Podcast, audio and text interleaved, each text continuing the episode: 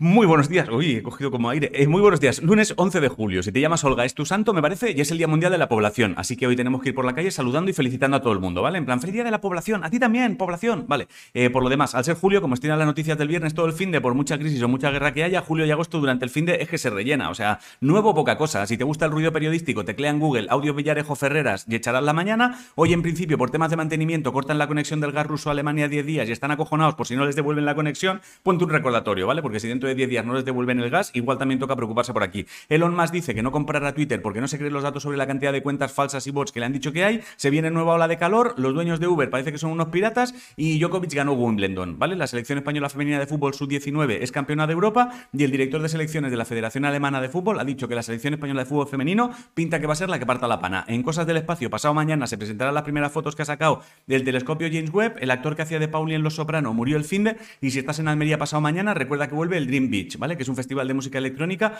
bastante tocho. Y en eSports he leído que el E3 vuelve en formato presencial en julio del año que viene, junio. Será en Los Ángeles, ¿vale? Por si quieres ir mirando vuelo. Y vamos ya con noticias de vida, que es lo que los lunes toca, ¿vale? No perdamos tiempo. Es, por ejemplo, noticia de vida. Si te sale salada una comida de olla tipo lenteja, cocido, sopa, etcétera, le añades una molla de pan o rebanada de pan de molde y eso absorberá la, sal sobrante. Más noticias de vida relacionadas con cocina. Si cuando vas a freír pescado pones orégano cubano en el aceite, la casa no te queda expectando a pescado, papito. Eh, tema internet en casa. Intenta colocar el router en zona alta, central y con pocos obstáculos, ¿vale? Para que esa señal llegue lo más lejos posible. Lo digo porque hay gente que lo tiene dentro de un cajetín en el armario de la entrada y claro, dicen, no me llega wifi y es, hostia, le has puesto paredes en medio, bobo. Eh, una noticia relacionada con maquillaje. Si te manchas poniéndote la máscara de pestañas, no te limpies con un papel o toallita porque parecerás un mapache. Me han dicho que te esperes a que se seque y le pasas por encima un gupillón limpio y sabes, se, va solo. El gupillón es como el cepillo de la máscara de pestañas.